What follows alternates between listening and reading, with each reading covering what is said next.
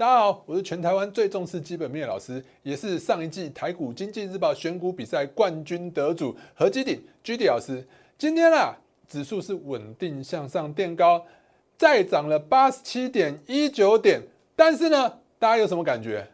无感。为什么无感？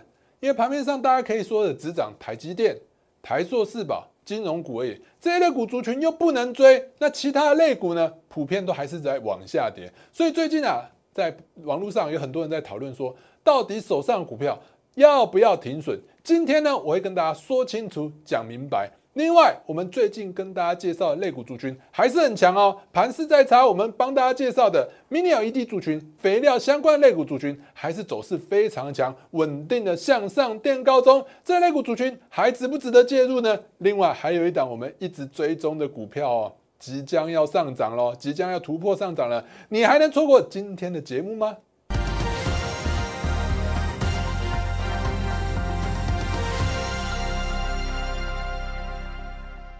各位亲爱的投资朋友们，大家好，欢迎收看今天的股市航海王。在开始之前呢，一样照惯例，我们先看一下我给大家的盘前资讯。来，盘前资讯的部分，我早上就跟大家讲啊，美股四大指数其实表现都不错，而多头走势是完全没有改变。所以呢，我跟大家讲，台股的多头也不会改变的，会在什么一万八千一百点到一万八千五百点这个区间，我帮大家画很久了。只是最近来讲呢，股市都涨什么？涨台积电。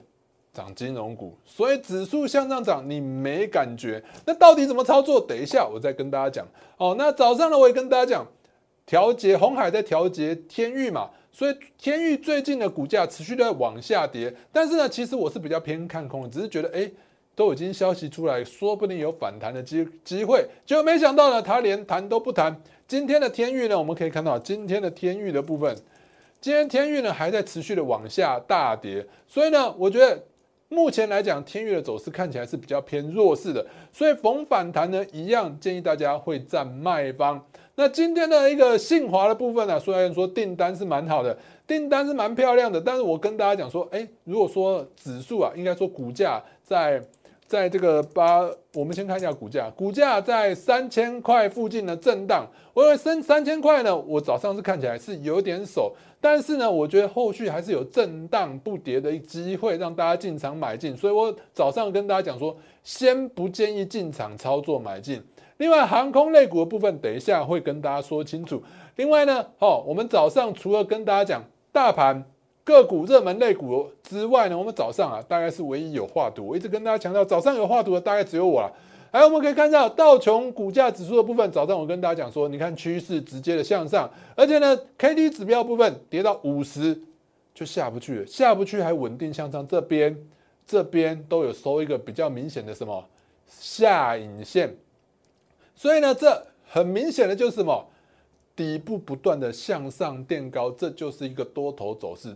多头还没有改变，道琼会持续的向上涨。那台子期呢？台子期我早上跟大家讲，万八这个铁板一块啊，我觉得只要没有跌破万八，大家就不要太担心了。指数震荡之后会继续的走高，所以我早上给大家盘前资讯都相当的重要。还没有加入我相关媒体频道的朋友们，现在就加入吧！打开你的手机相机，扫描这两个 Q R code，分别加入我的 Line 跟 Telegram 的部分。那如果你想用关键字，发号的话可以打小鼠 GD 一七八八，小鼠 GD 一七八八。另外呢，我们的 Telegram 的部分呢，记得如果你要用关键字的话，不要打小老鼠，记得只打 GD 一七八八就可以了。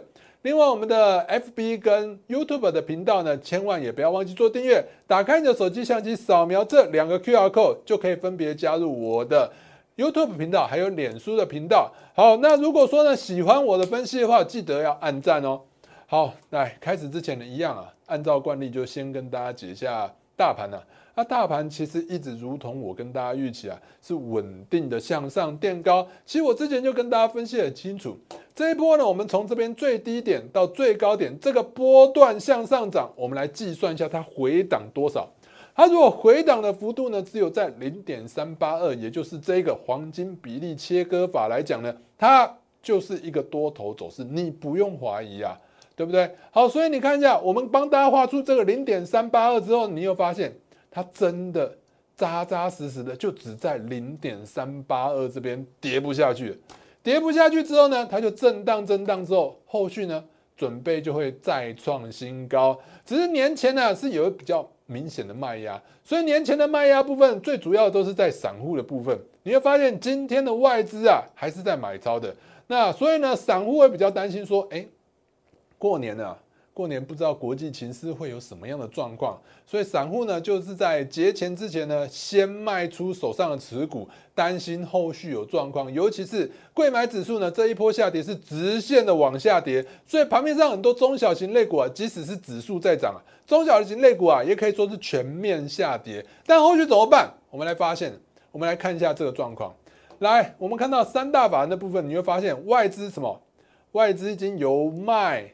转向了买方哦，投信呢其实也没有全部都在卖，唯一一直卖的只有自营商，所以是自己打自己，可能做账完了以后就开始要怎样，开始要卖出手上的持股啊，因为之前做账买太多也不一定好，所以呢不管怎样了，我们要看一下到底后续这些中小型类股是往上还是往下。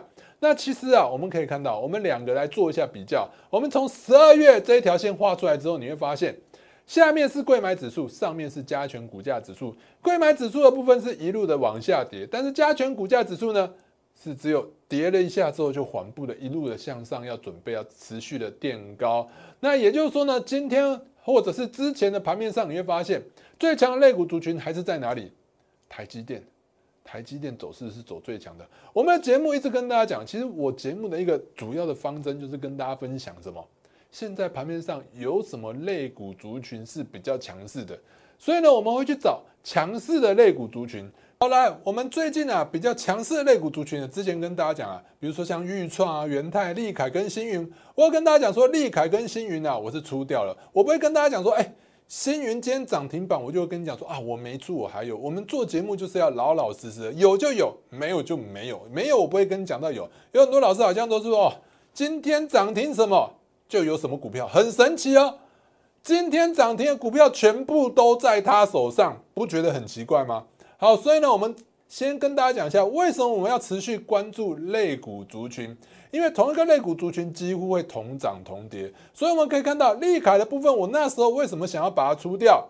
为什么？因为我们可以看一下利凯的股价部分，我们之前是出在这边九一百块附近的相对最高点，因为利凯的部分呢，因为第一个碰到整数关卡，一百块是有点上不去的。第二个，我们可以看到，呃，另外一个正极材料的类股族群呢。有没有？就是长源科，长源科走势有点疲弱，所以你看到它直线一路的往下跌。这边呢，我就会比较担心说啊，长源科直线往下跌会不会影响到利凯的走势？所以呢，我们就率先把利凯呢先获利了结。毕竟呢，短线来讲呢，我们也是赚了四十七 percent，所以呢，表现已经不错。我们先获利了结。你看，我们这波获利了结了以后呢，现在台股是不是震荡？很多股票都在跌。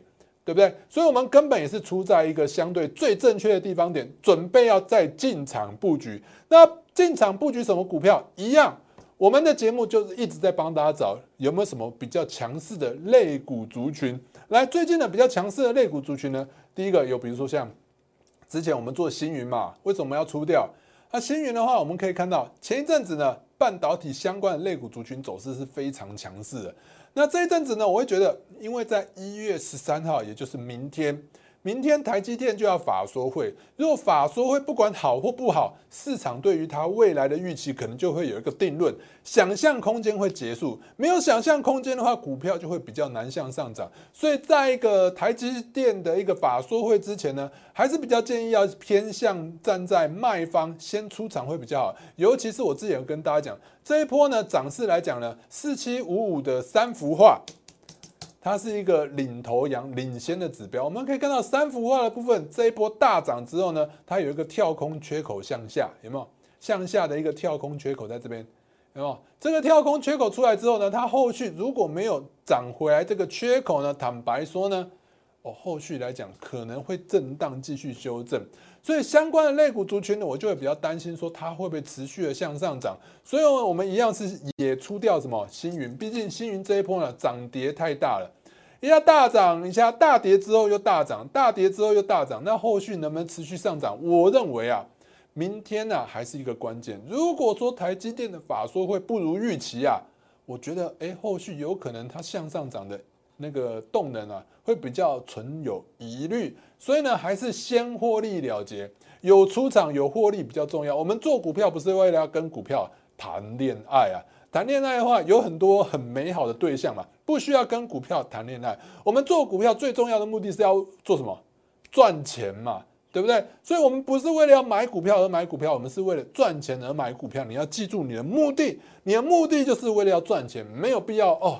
反正我们都是获利了结，何必要说哦？一定能出在最高？没有人能永远买在最低，出在最高。所以我一直跟大家讲，你跟着我操作的话，我们就是以一个分批进场、分批出场的方式啊，来带各位。所以我就跟大家讲说，你就把资金分成七到十笔。哦，我交一笔就买一笔，交一笔就买一笔，哎，这样子的话跟着就会比较轻松。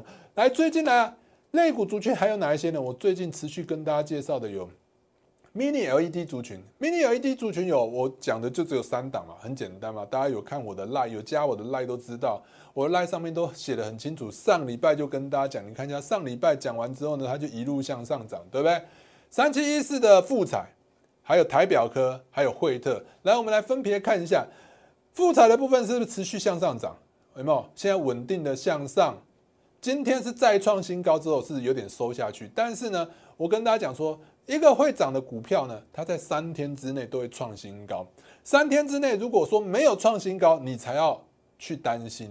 如果说你看一下今天还在创新高，这走势就没有疑虑的。所以复彩来讲，短期内还有机会持续的再创新高。那台表科的部分呢？台表科一样啊，今天是在应该说台表科是维持在相对的高点。我们讲完之后没多久，它就在维持在高点附近呢做震荡。那另外呢，最近才刚突破，我跟大家讲说，你看。最近才刚突破区间的，就是惠特的部分。惠特部分在这边震荡了将近三个月、四个月之后呢，终于在一一月十号这边突破了第一根。我也在一月的十号上面呢，在节目上跟大家讲过了，这张股票要注意一下，突破之后有机会持续的向上。好，所以呢，我们可以看到十一月十一号就持续的稳定的向上垫高，有没有？向上垫高。今天呢？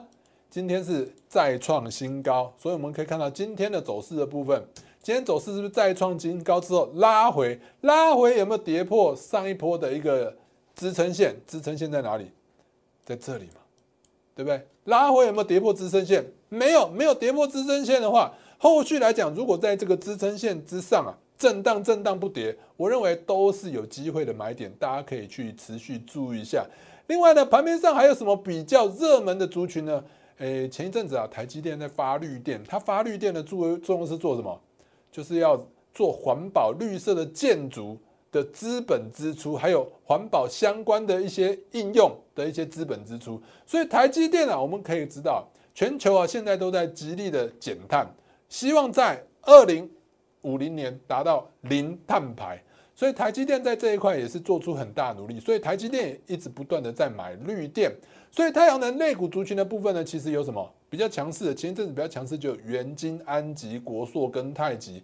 那其实我们会发现，其中只有两档，我认为是比较值得大家注意的。第一档叫做元晶的部分，元晶的话，你会发现它的营收啊，黄色的线的部分，营收是一路的向上，营收是大幅的增长。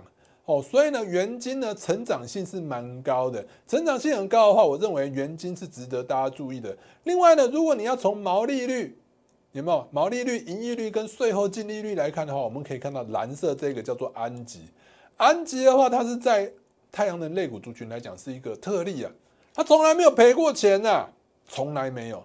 过去来讲从来没有，所以呢，我觉得安吉是真的一个非常肌肉的太阳能相关的类股族群，所以大家可以持续的去观察一下安吉的部分。你看一下蓝色这一条有没有赔过钱？没有赔过钱哦，从来没有赔过钱，从来没有赔过钱哦。安吉一直维持在获利的一个能力，所以我们看到技术线型的部分，我们可以看到技术线型的话，前一阵子啊，我跟大家讲过吧，这边是不是有一个叫做爆大量？开高走低，收藏上影线，收藏上影线，这代表什么意思？在高档的话，有很多人在这个地方把它卖掉，在这边把它卖掉。可是卖掉之后呢，如果说底部承接意愿很高，有很多人愿意去买它的话，它就会怎样？就会底部的人买盘又把它再买上去，这就是所谓的换手成功。如果换手成功的话，短线上来讲还是有机会会持续的向上再创新高。所以呢，一月十号就是今天，有没有看到？我们可以看到换手成功完之后，今天还是持续的向上。那元金的部分呢？我们可以看到元金呢，我们要怎么看？四十块的整数关卡帮大家画出来，突破之后，用最基础的技术分析，也就是突破前高之后，前高的一个压力会变成支撑。我们可以发现，它都在这个支撑线之上，怎么样都掉不下来。所以证明这什么意思？这个四十块的整数关卡有比较明确的支撑。所以这几天如果说在四十块附近震荡震荡不跌的话，诶。我觉得投资朋友们，这张股票也是值得去考虑的。当然呢，我认为基本面比较好的还是安吉，但是这追高坦白说买不多，所以这两档股票呢，大家可以去参考一下。另外呢，今天呢有一个消息，就是因为香港的疫情是蛮严重的，疫情最近是真的在全球来讲又掀起一阵新的一波流行啊。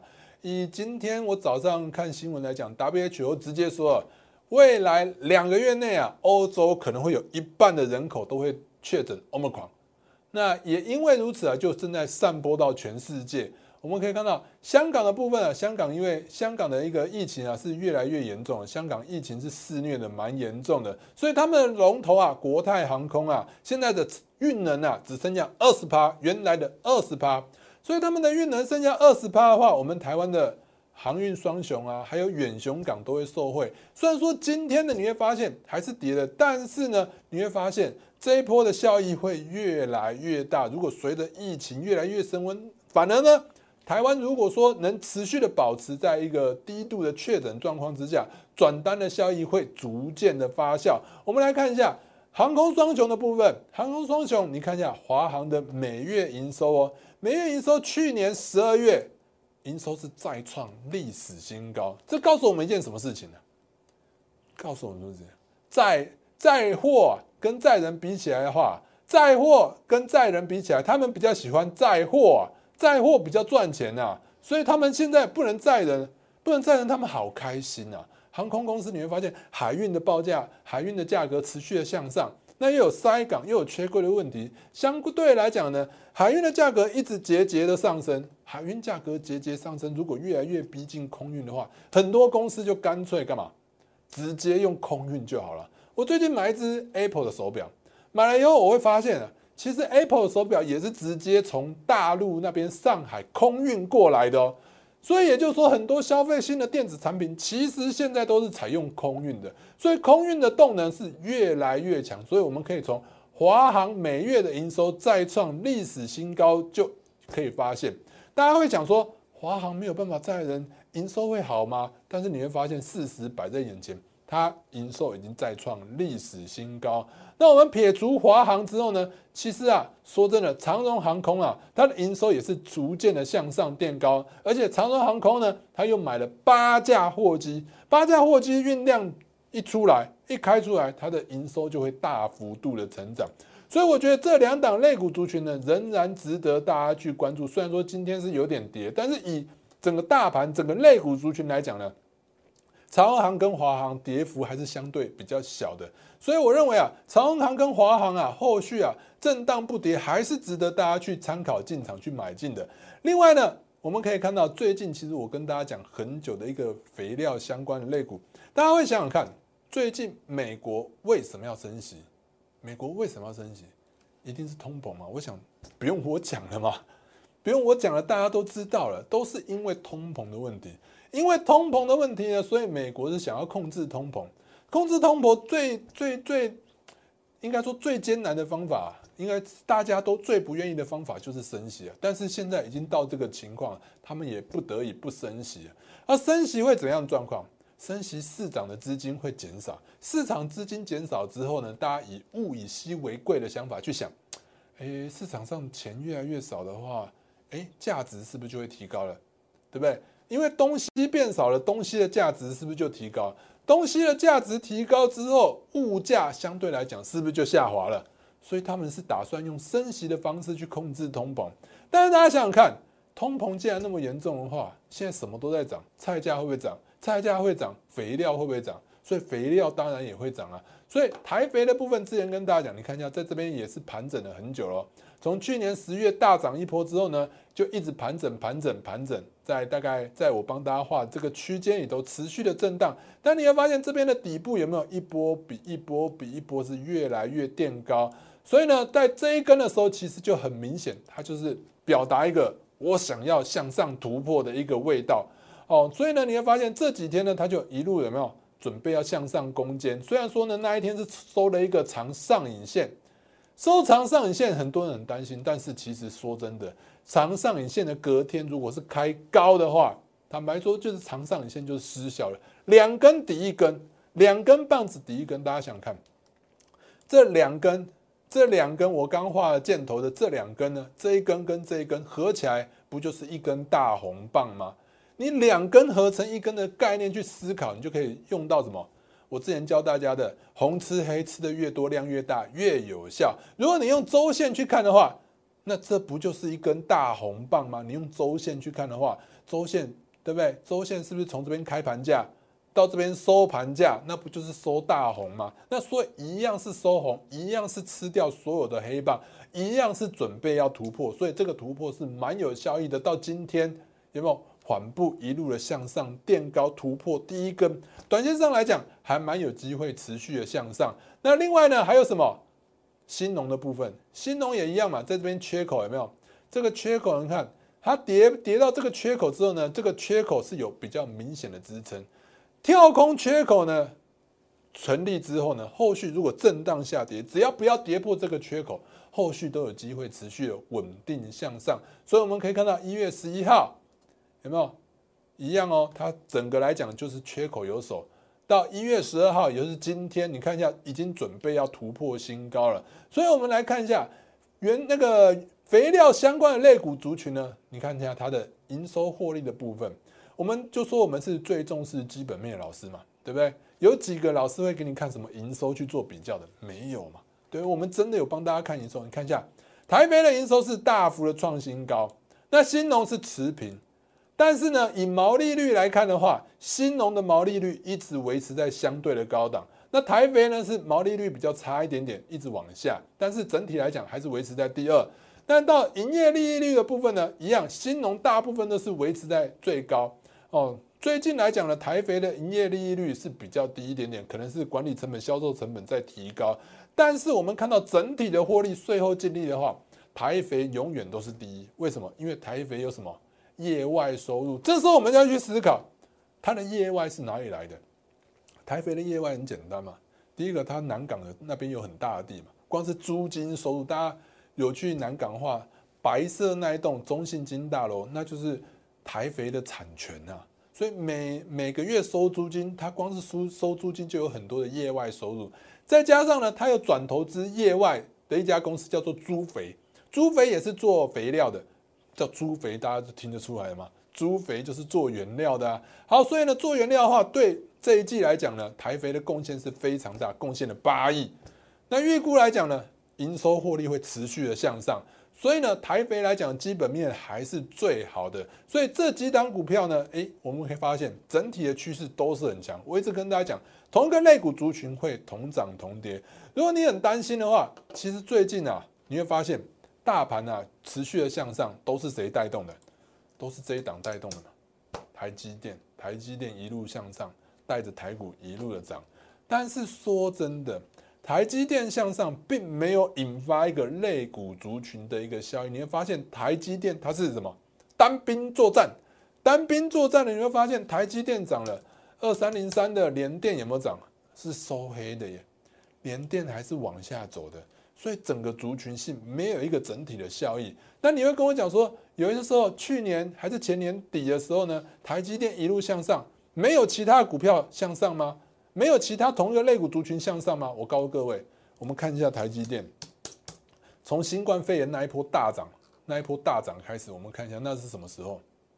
来，新冠肺炎二零二零年三月发生了以后，台积电就一路的向上狂奔。有没有从三月开始这个低点，就一路的向上向上涨到哪里？涨到了二零二一年的年初嘛。二零二一年的年初最高点是多少？六百七十九块，有没有这一波大涨？那你看这一波大涨呢，有没有连电跟着涨？我们可以看一下二三零三的连电的部分。好，连电的部分，我们同样看一下二零二零年的三月，二零二零年的三月，你会发现是不是连电也有跟着一路向上涨，没有一路往下跌？所以也就是说呢，这一波呢，台积电持续的向上，类股族群的效益没有发动，类股族群的效益没有发动的情况之下，台积电的涨势可能会受限。台积电的涨势如果受限的话，资金就会撤退，资金撤出来之后呢？资金就会前往去其他的类股去发酵，所以呢，我认为这一波啊，台积电涨完之后，中小型类股迟早会跟上的。所以中小型类股跟上那个时候呢，哎，你再去布局股票，就会买在相对的高点。所以我反而觉得这一波啊，是一个比较适合一个比较中长线的布局的一个比较好的时机点。但短线上来讲呢，还是有一些类股族群会持续向上，比如说我们刚刚讲的肥料相关类股，台肥跟新农。就有可能在短线上来讲持续的向上。还有什么？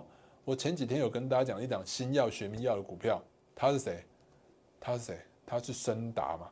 森达的话呢，我们一月十一号就昨天嘛，昨天我就直接跟大家讲这一档有没有？我们可以看到十号的时候，我没有跟大家讲，我只用三十分 K 跟大家讲这一档股票要注意，我们可能会进场。好，那再来呢？十一月十一号。一月十一号是不是直接就跳空向上了？有没有看到？直接是跳空，这边有一个缺口向上了。那到今天呢？我们可以看到，刚刚不是有给大家看到很多的缺口，对不对？只要缺口没有被填满，缺口维持，股价维持在这个缺口之上，跳空缺口之上呢，后续短线上来讲都有机会持续的再创新高。森达做什么的？学名药，慢性病的药，大家想看。前一阵子有一个新闻啊，我觉得下标题下的很好，它叫什么？台湾人口生不如死啊，什么意思？那个生的人很少，死的人比较多啊，生不如死啊。那也就是说，现在老人化就是老人家会比较多，老人家比较多的话，通常来讲都会去拿慢性病的药，所以这一块来讲，对他来讲是一个非常保本的一块业务。那保本之外呢，这公司又投资了其他新药相关的一些公司。哦，那产品就持续的推出，所以呢，你会发现它在生技类股来讲呢，生技类股大部分都赔钱了。它是在少数里头，也有又是一个奇葩，跟太阳能类股的什么安吉是一样，它是个奇葩。什么奇葩？营收是持续的向上，从来没有赔过钱。我们可以看到，这叫做美股盈余啊。美股盈余从二零一六年有没有都赚钱，都赚钱，一直赚钱。好，再看到本益比的部分，本益比又更超值，本益比只有十倍。这不是一个非常超值的股票，什么才是超值的股票？再来要讲到升息嘛，大家想看升息能升到哪里去？能升到三八，升到四八吗？难呐！升达这一档股票现金值利率还有多少？四趴以上，四趴在这边嘛。对不对？目前来讲，还有四点二趴左右的一个现金值利率，就是一个进可攻、退可守的一个不错的标的。我认为这档股票是蛮值得大家去思考看看，什么时候可以进场买进。如果对肥料相关的类股族群，还有对这一档森达科如果有兴趣的话，我们这几天可能就会进场布局。如果说呢，错过我上一季的比赛。想要透过这一季来跟我一起布局一些股票的话，可以透过下面的电话或透过我们旁边这个 Line 来直接跟我联系。今天的节目到此，我们明天见。立即拨打我们的专线零八零零六六八零八五零八零零六六八零八五摩尔证券投顾陈彦荣分析师。本公司经主管机关核准之营业执照字号为一一零金管投顾新字第零二六号。新贵股票登录条件较上市贵股票宽松，且无每日涨跌幅限制。投资人应审慎评估是否适合投资。本公司与所推介分析之个别有价证券无不当之财务利益关系。本节目资料仅供参考，投资人应独立判断、审慎评估并自负投资风险。